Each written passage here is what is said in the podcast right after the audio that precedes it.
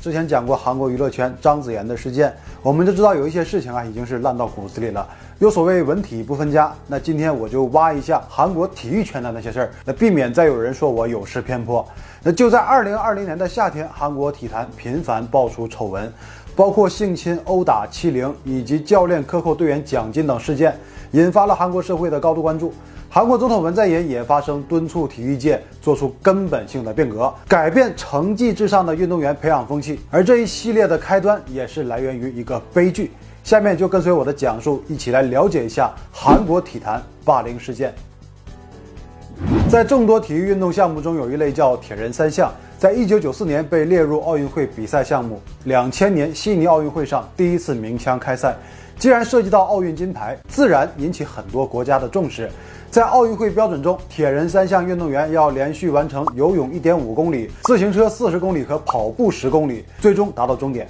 啊，不是吹啊！以我为例，一个喜欢运动的普通人来说，保证运动强度的前提下，大概可以完成铁人半项左右。啊，由此可见，这个项目的专业运动员。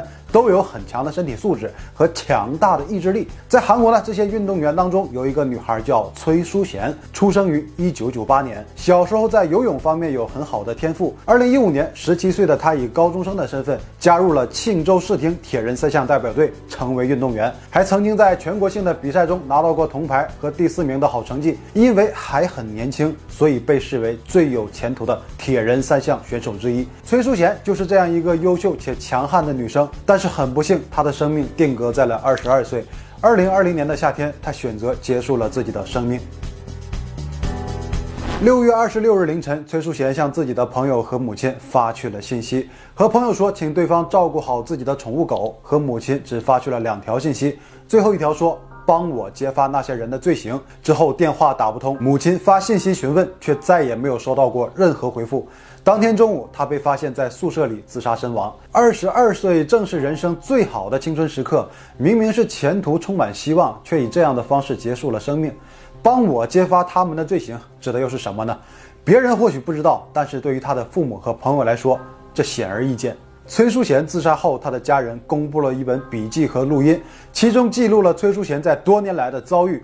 原来他在加入庆州视听队以后。以高中生的身份被安排和成年队一起训练，从此噩梦就开始了。在队中长期受到虐待和霸凌，公开的加害者有教练金奎峰、队医安珠贤和前辈选手张允珍、金道焕，他们全都动手打过崔淑贤。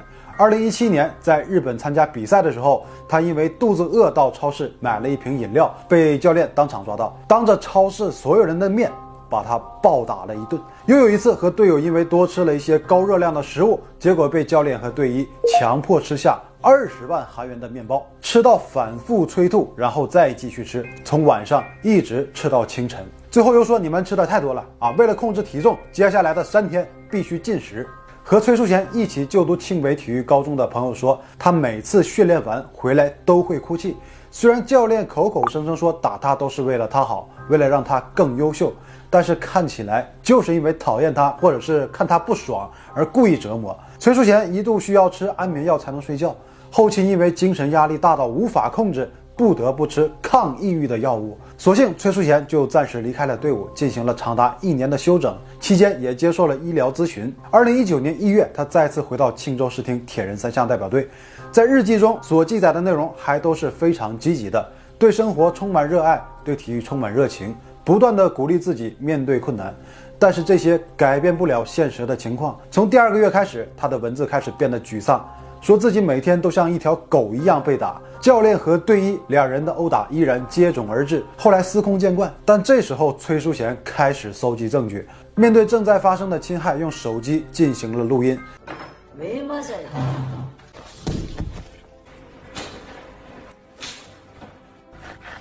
安珠贤对他打耳光、拳打脚踢了二十多次，类似这种会导致挨打的事情还有很多。训练出现错误会挨打，表情不对会挨打，乱吃东西会挨打，体重没控制好会挨打。但是每次挨打之后，教练和队医都会互相帮忙说话，说你看我们也可以不打你，但是做这些事情都是为了帮助你成为更顶尖的运动员啊。崔淑贤就一直在矛盾和挣扎当中继续训练，但是除了教练和队医之外。队中的其他人也变得有些奇怪。前辈选手张允珍是队内的金牌运动员，也是全国冠军，但是他对崔淑贤的态度却是非常的傲慢。起初是当众语言暴力和羞辱，说一直很努力的崔淑贤就是为了讨好教练，行为不检点。说不定和教练有不正当的关系。后来干脆就直接造谣说啊，崔淑贤之所以年龄小、成绩好，是因为他是一个变性人，散布了很多不实的谣言，并且拉拢很多队员一起孤立崔淑贤。语言暴力不止，最后也上升到肢体的冲突。崔淑贤在训练中经常被张允珍推搡、打头。另一个前辈金道焕有一次，仅仅因为崔淑贤在他的前面挡路，就对他进行了殴打。二零一九年七月，崔淑贤在笔记上写了这样一句话。我希望自己已经死了，在街上被车撞死，或者在睡觉的时候被强盗杀死。忍受到极限的崔淑贤，在父母的指使下，于二零一九年底离开了庆州队，加入了一支新的队伍。他也说，前辈张允珍的霸凌和其他队友的孤立，是让他选择离开队伍的直接原因之一。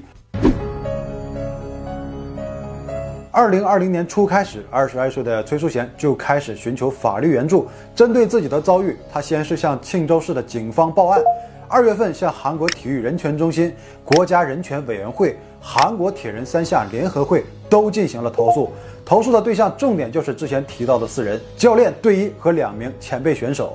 但投诉过后呢，仅仅是得到了相关部门的一些安慰，并没有什么实际行动。于是，在四月份再一次进行申诉。警方说已经把案件交给了检方，建议他收集证据进行起诉。其他那些人权机构也没有结果，因为在调查的时候，教练向队里的其他选手进行了施压，统一了口径，所以崔淑贤在最终得到的回复是，队里根本就没有霸凌的事件。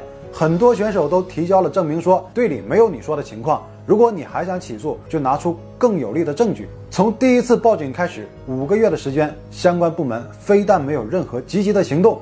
也没有给出正确的答复，明明自己遭遇了这么多折磨，鼓起了很大的勇气才揭发这些恶劣的行径，却被说根本就不存在。六月二十五日，崔淑贤还和韩国体育中心的调查官员通电话，依然得到了不予处理的结果。隔天凌晨，崔淑贤就在釜山的宿舍内选择了最极端的方式结束了自己的生命。但崔淑贤的遗愿就是揭发那些人的罪行，所以他的亲友都没有放弃，向社会公布了这个事件，也在青瓦台发起请愿，马上引起了媒体和民众的关注和支持。二零二零年七月，担任过人权律师的韩国总统文在寅在青瓦台举行的美洲内阁会议上，就此悲剧事件发表讲话：这样的不幸事件不应该再发生，要通过彻底的调查，落实相应的处罚并追究责任。大总统的一句话效果就立竿见影。二零二零年七月六日，韩国铁人三项联合会展开了听证会议，金奎峰和选手张允珍、金道焕都到了现场。那可想而知，这几个人的态度很明确，上来就是一通否认三连，我没有，不知道，别瞎说。那其中教练金奎峰说啊，不是我干的，我从来就没有动手打过崔淑贤，最多就是拿一只鞋打在了他的身上。很轻很轻啊！我倒是看到过很多前辈选手和他发生过冲突，对他进行殴打，最终是身为教练的我给劝和的。而另外两个前辈选手呢，也给自己洗脱罪行。作为队友，对他的离世感到惋惜，但也不是我干的，不存在霸凌和殴打。张宇珍还说：“你们都被骗了。”我自己也是深受暴力伤害的一方。对于安珠贤多次对自己施暴和性骚扰。二零一九年在新西兰训练的时候，因为出现错误，队医就把他叫到了自己的房间，朝他的脸打了一巴掌，然后，亲了一口。因为自己害怕，所以就没有曝光。而对于安珠贤呢，完全不接任何的电话，各种调查不出席、不配合，说自己有严重的抑郁症。很明显，这就是为了逃避责任。后经证实，他并没有医学学位。也没有医师资格和物理治疗经验，知情人士也作证，他原来确实是在医院工作。但只是医院后勤做杂活的工作人员，他自称是在美国拿到了医师的资格，也被证实是假的。那这种人是怎么成为一个运动队的队医呢？原来他和教练金奎峰是旧相识，队医是他的前辈，还是冠军选手张允珍母亲介绍来的。因为没有任何的治疗技能，所以他的日常工作就是给选手拉伸筋骨和按摩。如果说发生了比较严重的伤病，那这边建议您马上到正规的医院进行诊断和治疗，治疗完了回来以后，我再给你按摩。虽然专业能力一般，然后经常借着工作之便占异性选手的便宜，但是还是会以收取治疗费为借口，定期向所有的运动员收取费用。每次在六十到一百三十万元不等，而崔淑贤在队期间一共交给了队医约一千五百万韩元的费用。根据体育和法律相关人员说，这种程度的金额就是赤裸裸的勒索。正在几人都拒绝不承认的情况下，啊，听证会结束的第二天，崔淑贤的两名前队友站了出来。开了记者会，说因为之前呢有所顾忌，怕遭到队内的报复，所以就没有表明立场。但其实他们和崔淑贤的境遇是相似的。看到崔淑贤因为遭遇了这些而离世，就感到非常的痛心，就决定揭发这个真相。庆州世廷铁人三项代表队可以说是一个由教练金奎峰和他的明星运动员张允珍统治的王国。日常的生活训练中，口头辱骂是很常见的。他们每个月有十天都会被打。因为运动员大多都是未成年就进入队伍，对社会还没有什么认知。尽管遭到教练和前辈的施压和暴力，但是他们都以为作为运动员就必须要忍受这样的生活。除了身体上的摧残之外，还有经济上的制约。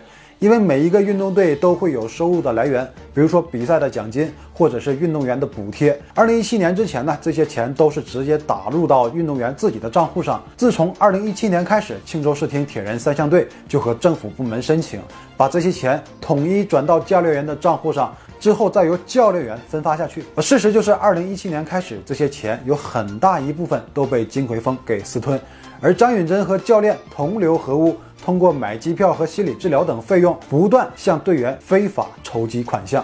经过这一轮作证，全被选手金道焕很快就承认了自己曾对崔淑贤进行了殴打，也曾多次见到教练队医张允珍对崔淑贤的虐待行为，表示愿意全力配合下面的调查。七月九日，他伫立在崔淑贤骨灰盒前，被人拍下发到了互联网上。七月十日，韩国警方也逮捕了四十五岁的队医安珠贤。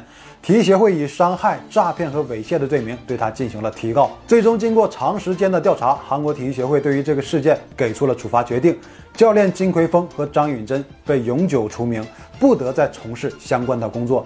金道焕被禁赛十年，而对于安珠贤从始至终都没有发表过任何言论，因为涉及的罪行较多，正在走司法程序。这个事件令人寒心的，除了霸凌事件以外，还有崔淑贤在把丑闻提交给相关部门以后，为什么长时间没有得到足够的重视，反而是总统发话以后不到一个月的时间就查了一个水落石出。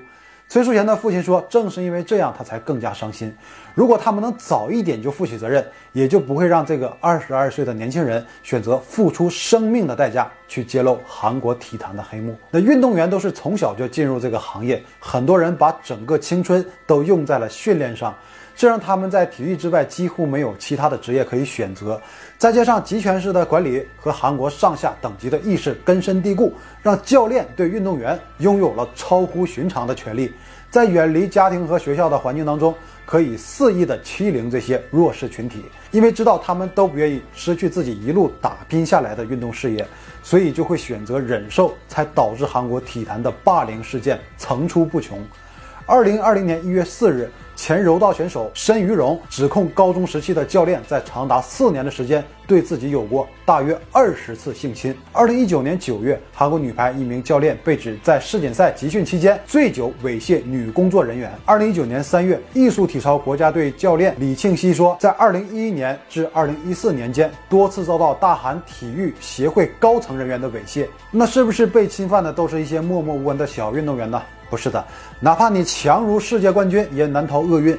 韩国短道速滑世界冠军沈石溪出庭指证国家队教练赵宰范，称他在2011年至2018年期间殴打自己和其他三名选手。更可恶的是，他从十七岁起多次遭遇性侵。最终，赵宰范一审被判处十个月有期徒刑，二审被判处监禁十八个月。这些事件之后呢？韩国国家委员会对全国六点三万名中小学未成年体育运动员进行了调查，结果触目惊心：八千四百多人表示遭遇肢体暴力。两千二百多人遭遇性暴力，其中有六人被性侵，加害者绝大多数都是教练和前辈运动员。遭遇性暴力的人中，很多人都产生过极端的想法，更多受害者对此不知所措，只能装作若无其事。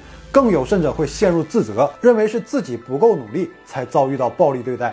韩国国家人权委员会也表示，今后会定期对学生运动员展开相关的调查，避免再发生类似的悲剧。那就这样，以上就是本期的所有内容。